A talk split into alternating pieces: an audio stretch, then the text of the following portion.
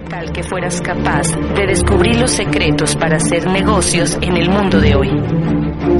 Imagínate conocer lo que saben los ricos acerca del dinero que la clase media y pobre nunca llegan a entender. Roberto Pérez se graduó como abogado en la Universidad de Buenos Aires. Se ha desempeñado en el área empresarial como gerente de recursos humanos de importantes compañías.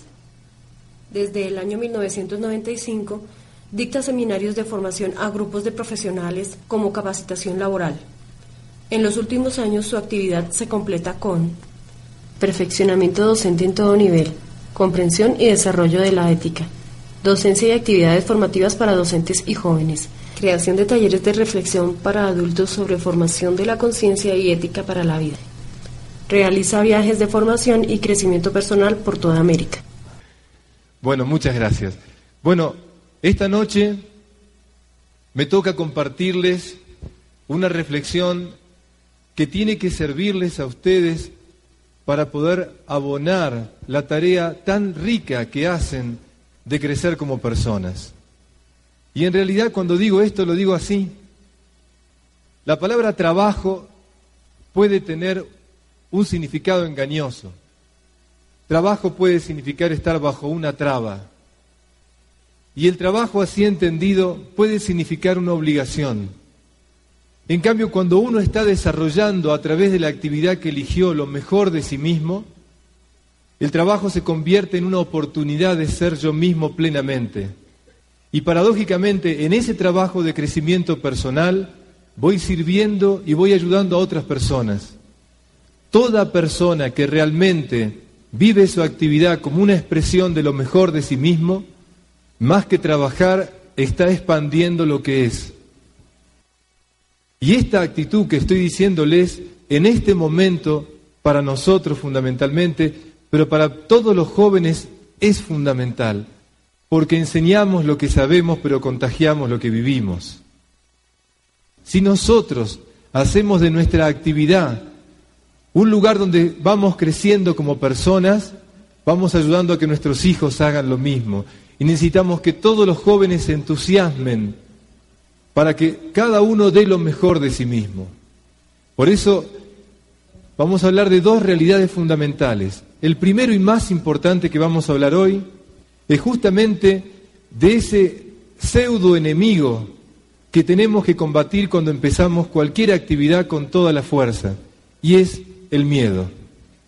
El miedo es algo que va a quitarnos fuerzas si lo dejamos que nos gane. Y en realidad todos los que están aquí, me incluyo, hemos tenido que vencer los miedos para estar donde estamos. Y seguramente que al comenzar hubo situaciones que me originaron miedos. Y esas situaciones tuve que superarlas para poder estar acá.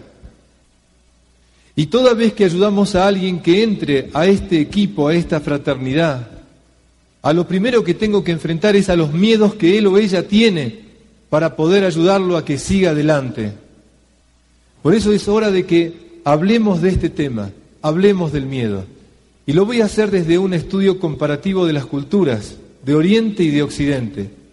Y vamos a definir el miedo, a hablar de él y sobre todo, especialmente en este encuentro, vamos a hablar de cómo enmascaramos el miedo, cómo ponemos máscaras para no mostrar que tenemos miedo.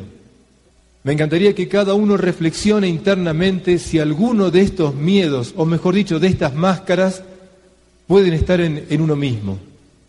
Porque en la medida en que lo vamos viendo y lo reconocemos, empezamos a ganarle. Porque el miedo es algo constitutivo de la condición humana y por lo tanto el arte de vivir no es no tener miedos, sino reconocerlos.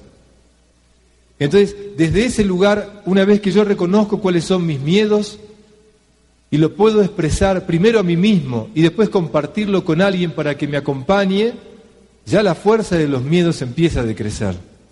Ustedes como yo hemos visto el caballero de la armadura, leído el caballero de la armadura oxidada y se acuerdan que en el, en el tercer castillo, que es el castillo de la osadía, tenía que enfrentar a un dragón y era el dragón del miedo. Por eso, en ese trabajo él pudo pasar a la cima de la verdad. En realidad todos nosotros tenemos que enfrentar internamente esos miedos para crecer. Y estoy seguro que detrás del entusiasmo que tenemos aquí, más de uno tiene alguna cosa interna que tiene que trabajar para sacar y poder entregarse plenamente y con entusiasmo a lo que tienen que hacer. Y por eso fíjense, si el miedo es algo constitutivo de la condición humana y el arte de vivir es tratar de reconocerlos, quisiera llevarlos a Oriente, a todo el mundo de Oriente. Todas las artes marciales de Oriente enseñan que el ser humano tiene que llegar a ser un guerrero espiritual.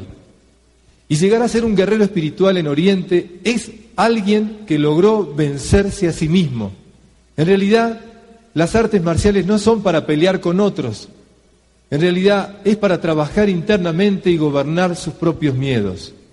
La persona que no llega a gobernar sus miedos no tiene la libertad suficiente para enfrentar las situaciones y vive siempre vulnerable de lo que pasa afuera.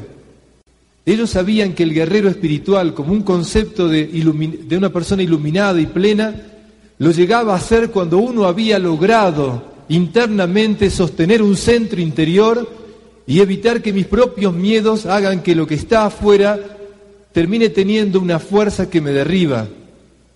Si yo le doy espacio al miedo, entonces pasa eso. Lo exterior se hace gigante. Por eso entonces ellos sabían que para llegar a ser guerreros espirituales en la vida tenían que trabajar el interior y tenían que trabajar esos miedos para poder estar con un temple, con un centro interior capaz de evitar situaciones de afuera. Y lo increíble, atención ahora, es que uno diría, entonces el miedo es el enemigo nuestro. No, atención por favor. Voy a darles una frase y la vamos a tratar de, explicar.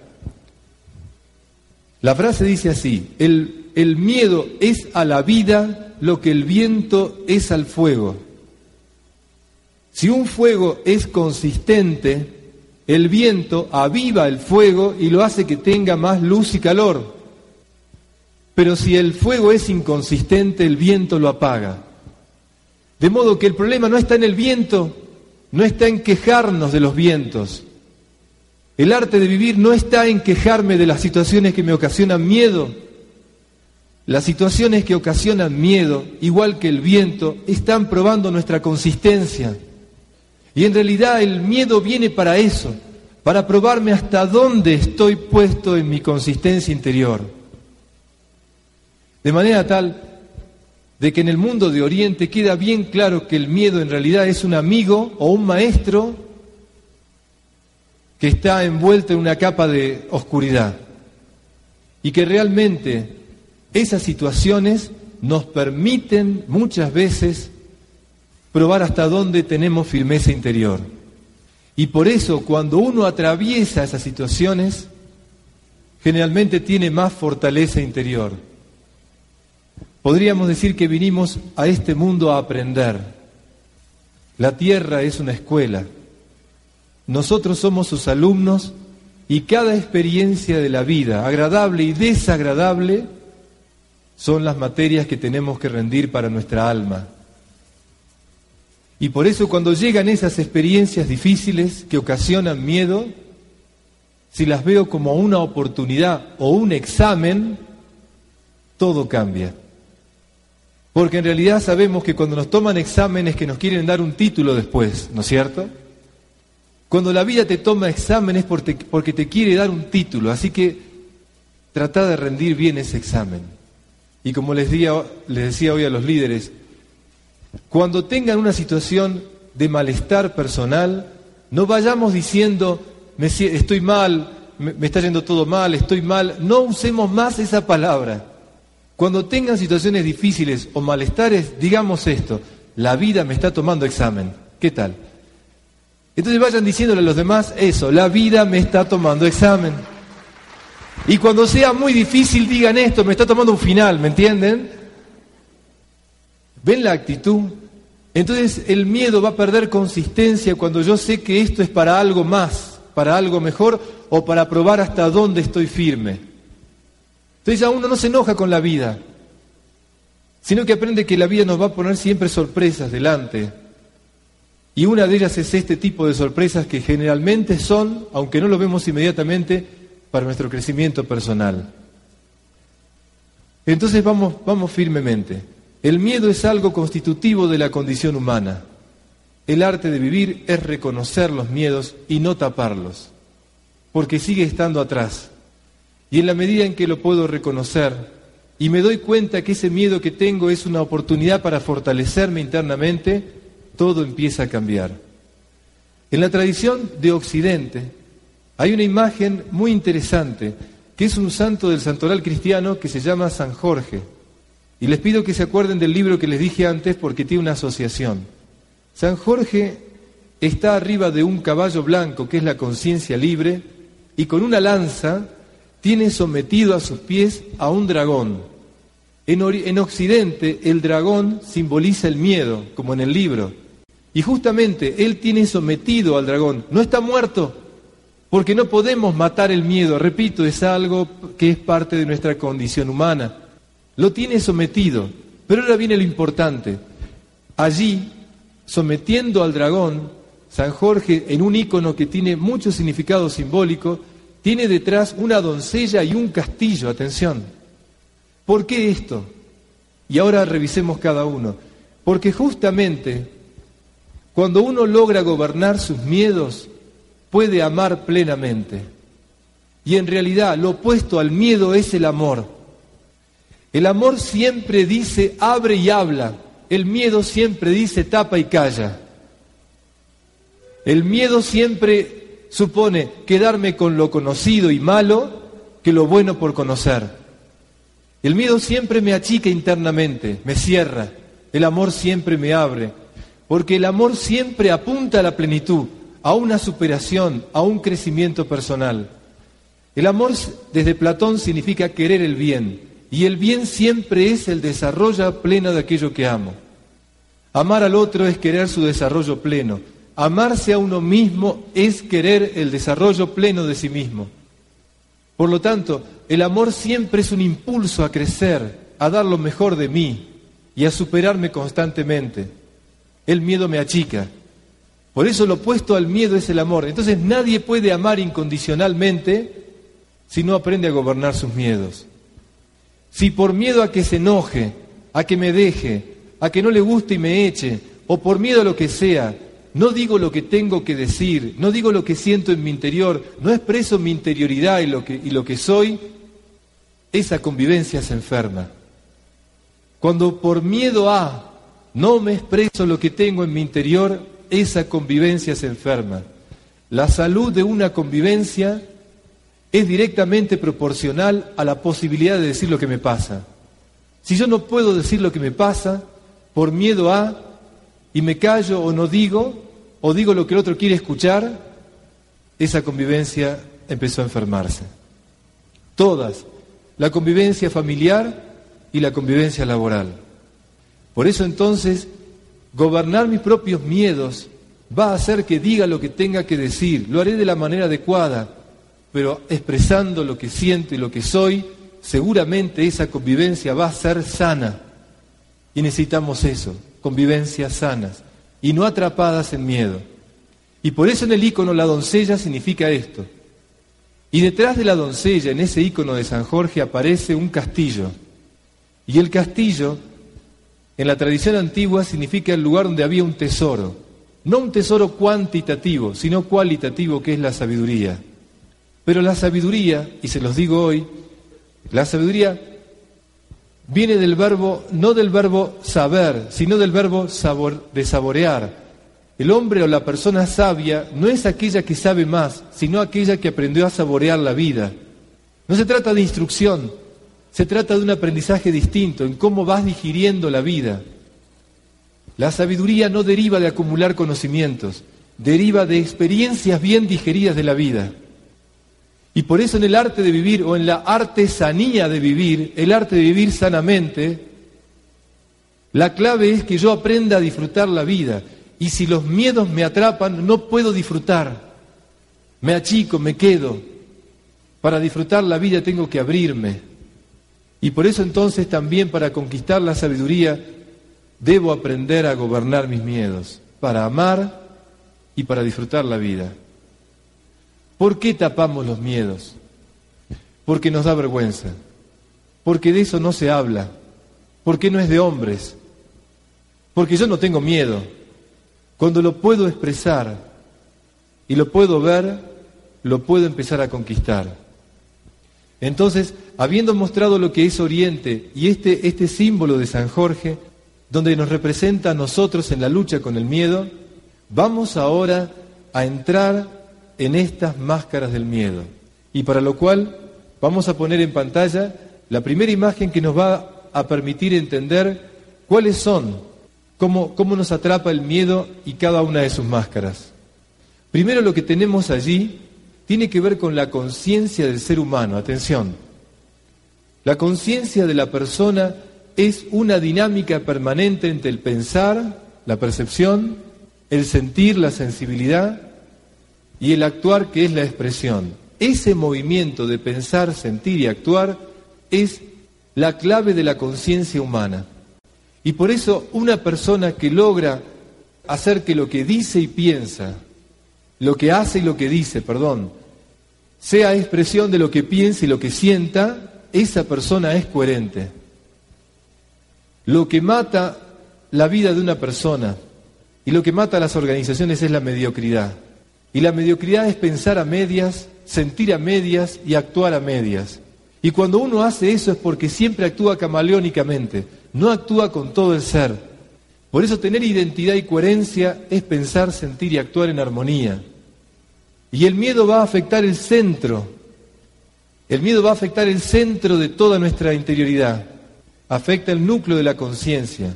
Porque en realidad hay un solo miedo, es uno solo en la condición humana. Es el miedo a perder. Ese es el miedo esencial de la condición humana. Un miedo a perder que se va a disfrazar en nosotros de distinta manera. Pero ese miedo a perder afecta mi centro interior y me achica. Entonces, por miedo a perder seguridades que yo mismo me creo muchas veces, lamentablemente no me desarrollo porque quedo atrapado. Cuando el miedo afecta mi conciencia, inmediatamente vamos a ver que se enmascara de tres maneras. La primera manera que se enmascara es en el área de la percepción y lo llamamos la rigidez. La primera máscara del miedo es la rigidez. Toda persona rígida en la manera de pensar es miedosa. La rigidez es una manera cerrada de ver la realidad. Eso es la rigidez. Y toda persona rígida es miedosa porque no se abre la posibilidad de otra alternativa porque eso le hace sentir inseguro y tiene que cambiar lo que no sabe si lo va a poder cambiar. Entonces prefiero, como no sé si voy a poder cambiar, prefiero rechazar a la otra parte o a la otra posición. La persona rígida no dialoga, polemiza, siempre está escuchándote para que cuando termines de hablar te va a decir su posición.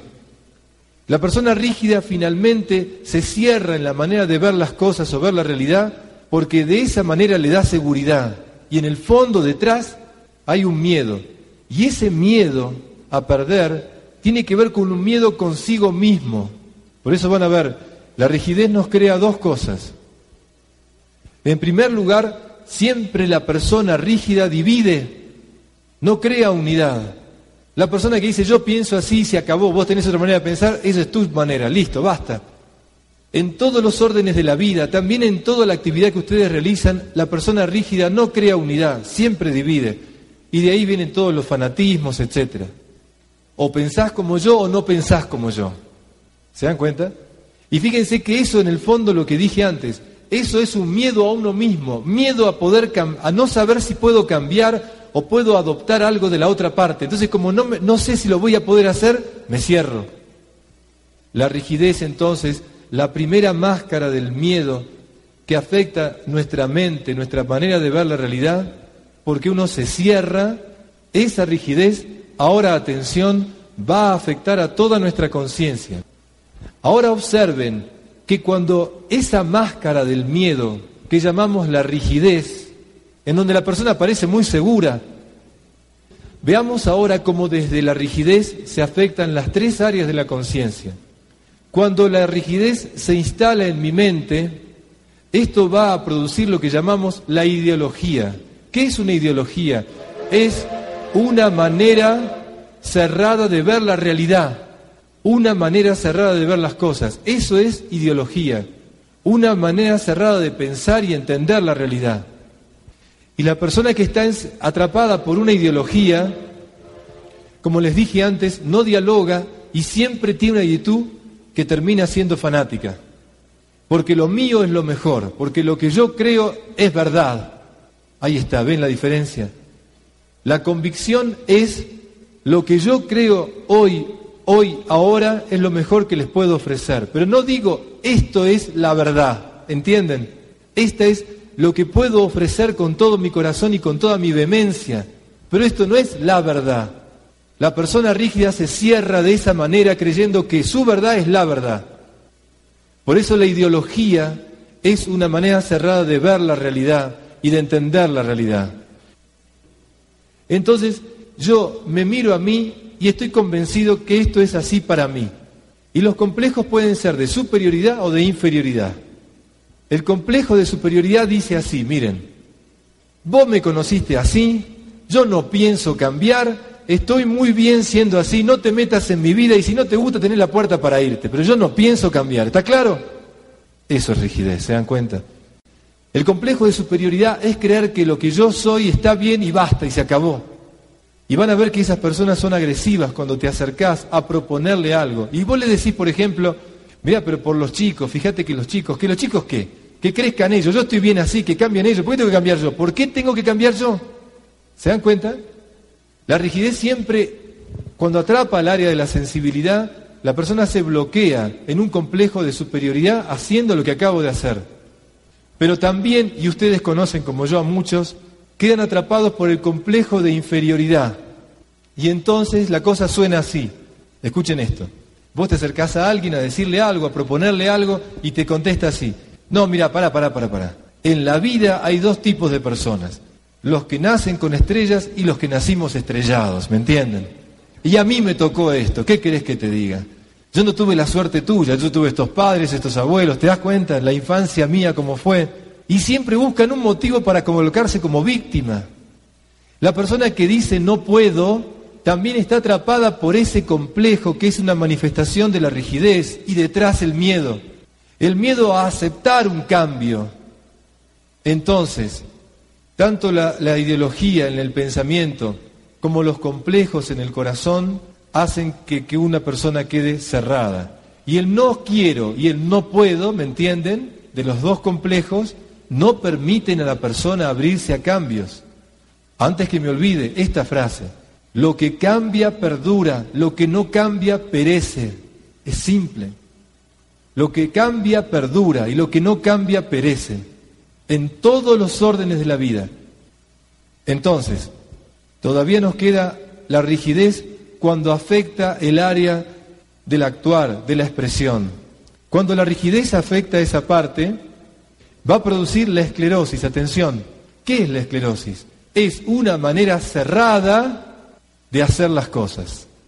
Es la persona que hace las cosas de una manera y no las va a cambiar porque le da mucha seguridad.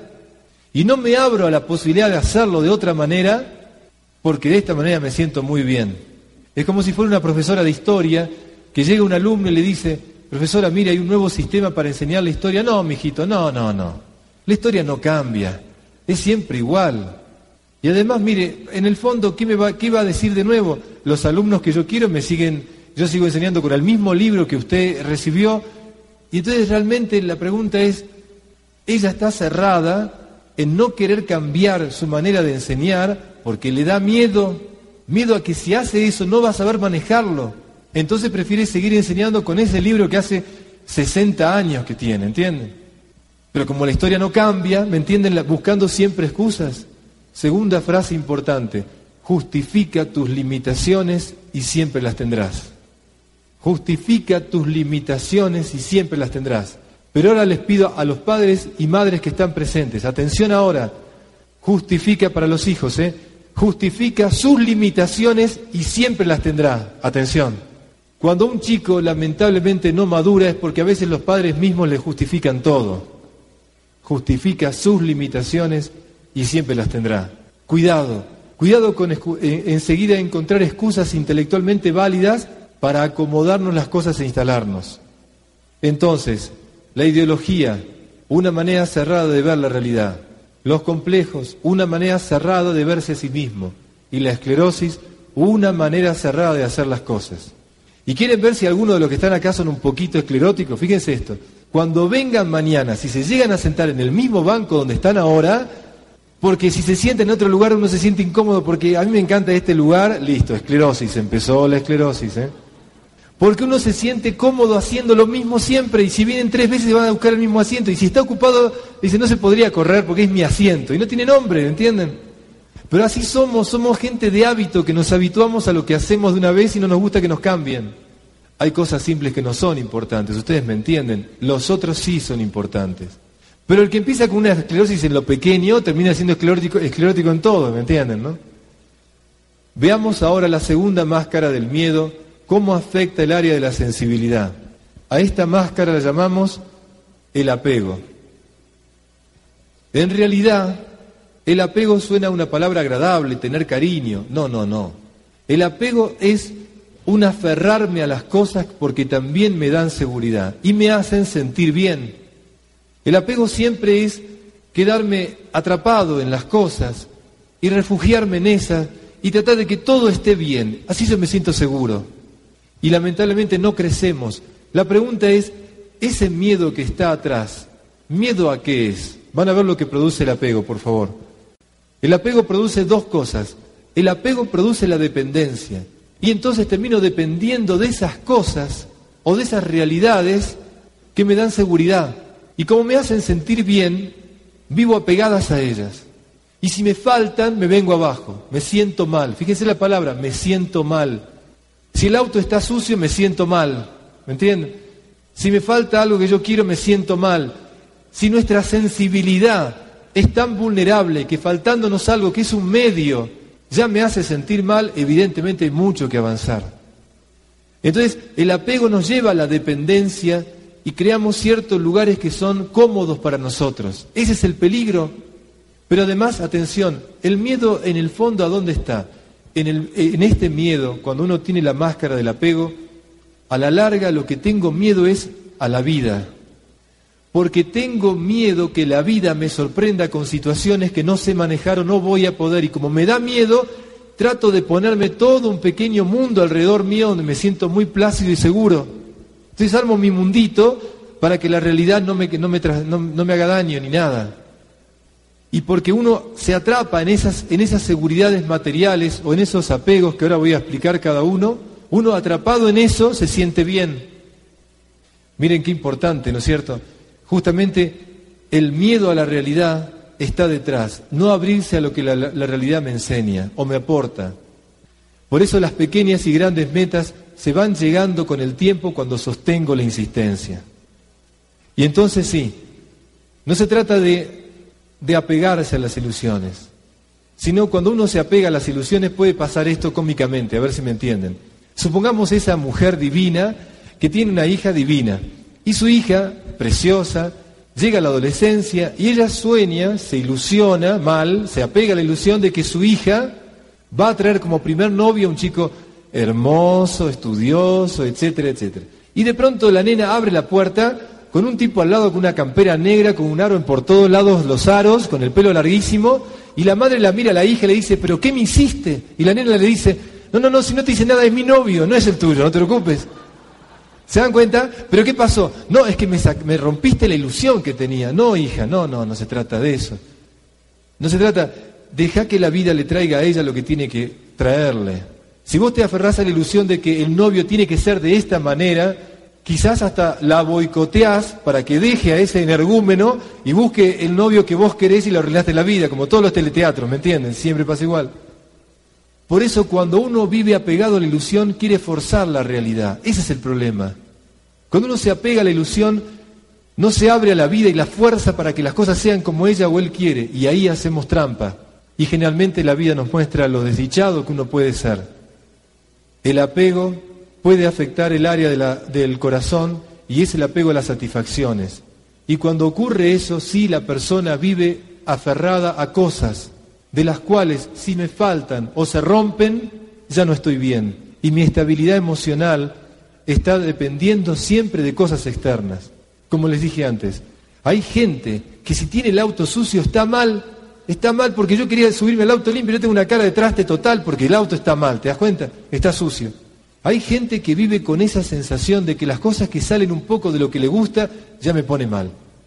Entonces, el apego a las satisfacciones puede ser de todo tipo, ¿eh? materiales, pero también satisfacciones de tipo ambientales. Tener la casa en orden, ¿por qué no? A veces puede estar en desorden. ¿A qué cosas estamos apegados en este sentido? Y fíjense que en la sociedad de consumo, en la sociedad de consumo lamentablemente, nos crean siempre necesidades que no son verdaderas. Y siempre tenemos un montón de cosas que tenemos que cuidar y atender y que en la atención a eso perdemos la atención a lo esencial, el apego a las satisfacciones. Y la tercera parte es el apego a las seguridades. Y el apego a las seguridades es tratar de que no voy a hacer nada hasta que no tenga todo seguro. Y entonces termino haciendo todo lo posible por tener seguridades. Y evidentemente todos los que están acá es porque vencieron ese miedo. Porque seguramente que tuvieron que avanzar y decir, bueno, esto que voy a hacer no me da la seguridad plena, pero me tengo que arriesgar y lanzarme.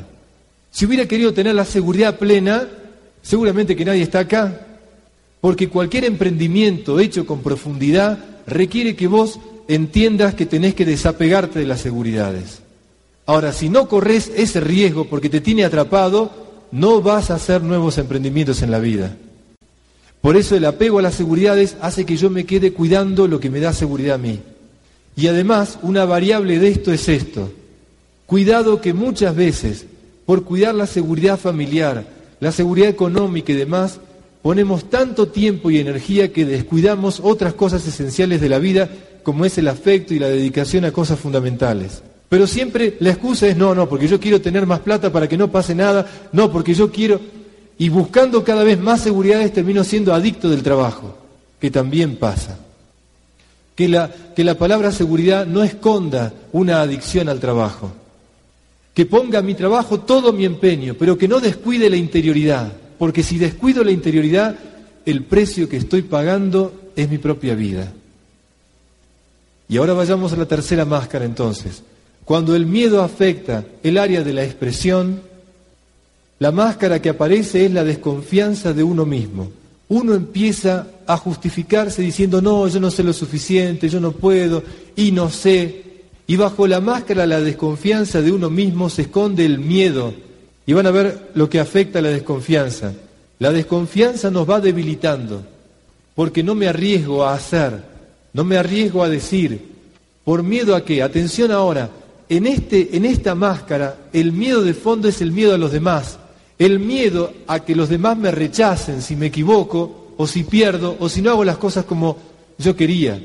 El miedo a no ser exitoso hace que no haga, porque ¿qué van a decir de mí si fracaso? ¿Entienden? Entonces cuando una persona lamentablemente queda instalado con la desconfianza interior de sí mismo, no se arriesga y no se anima a hacer por lo que los demás pueden decir, porque mi padre, porque mi madre, porque mi esposa, mi esposa, ¿qué van a decir si sale mal? Entonces prefiero no hacerlo. Por eso la desconfianza me debilita porque me cierra y además lamentablemente lo que trae es que se acentúe el que dirán de los demás. Esta desconfianza, veamos ahora cómo afecta también las tres áreas de la conciencia. Esta desconfianza que está instalada en el actuar, cuando la desconfianza afecta a la mente, es lo que llamamos la indecisión. ¿Y qué es la indecisión? Es el miedo a equivocarme. Y el miedo a equivocarme es, prefiero no hacer porque se me, a no decidir algo, porque si decido y me equivoco, ¿qué van a pensar de mí? Entonces sostengo la indecisión. Entonces prefiero a no entregarme totalmente porque si no puedo sufrir. Un ejemplo muy simple. Un chico que empieza un trabajo y que empieza poniendo todo su corazón y todo su empeño en ese trabajo. Pero ¿qué pasó? Lo echaron al poco tiempo por un tema de costos y toda su entrega sintió que no sirvió para nada. Conclusión, cuando vuelve a trabajar por segunda vez, ya no se entrega totalmente, ya ahora se cuida, ya no se pone la camiseta, porque le da cosa, tiene miedo a sufrir si se entrega totalmente. Entonces la incertidumbre es la desconfianza instalada allí que me impide poder expresar lo mejor de mí, entregar lo mejor de mí, pero por miedo a sufrir si lo hago. Y la tercera actitud de esta máscara que afecta el área de la expresión es la inseguridad. Y entonces la inseguridad es el miedo a no a perder, el miedo a perder. El miedo a perder hace que no haga, no hago por miedo a perder. La inseguridad cuando se instala allí en el corazón, en el área de la expresión, no me permite realmente poner toda mi fuerza para hacer, porque como tengo miedo a perder, prefiero quedarme. Ahí entonces les he descrito las tres máscaras del miedo. Entonces vamos a, entenderlo bien. Primero, hay un solo miedo, el miedo a perder. Hay tres máscaras del miedo. La rigidez en la mente, que afecta a toda la conciencia, el apego en la sensibilidad que afecta a toda la sensibilidad y el corazón, y la desconfianza en uno mismo que va a afectar las tres áreas de la conciencia también. Esta es una descripción como un bisturí, abriendo para que cada uno se pueda observar a sí mismo. Y para ir terminando, observen esto profundamente, miren bien, cada vértice de cada triángulo tiene algo que tiene en común. Observen, la persona que está cerrada en una manera de pensar, ideología, tiene la ilusión de que las cosas van a ser como ella cree. Y cuando la vida le muestra lo contrario, tiene una indecisión que no sabe cómo manejarse. La persona que tiene complejos y que está cerrada en su manera de verse a sí misma y está muy segura consigo misma, obviamente se va a aferrar a satisfacciones, a cosas que le hacen estar bien. Y por eso no va a poner su corazón, no va a entregarse totalmente por miedo a sufrir y se va a quedar. La persona que está atrapada en esta esclerosis, en esta manera cerrada de hacer las cosas, obviamente va a ir siempre a lo seguro y no va a avanzar más allá porque quiere siempre sentirse segura. Y por eso cualquier nueva propuesta le da inseguridad. Entonces ahí ven, si observan plenamente, cómo cada cosa se conecta entre sí. Por eso entonces querría cerrar de esta manera. Anoten este pensamiento medular para que no nos sintamos mal por tener algún miedo que nos puede afectar. Y dice así, aunque nadie puede volver atrás y lograr un nuevo comienzo, cualquiera puede empezar ahora y lograr un nuevo final.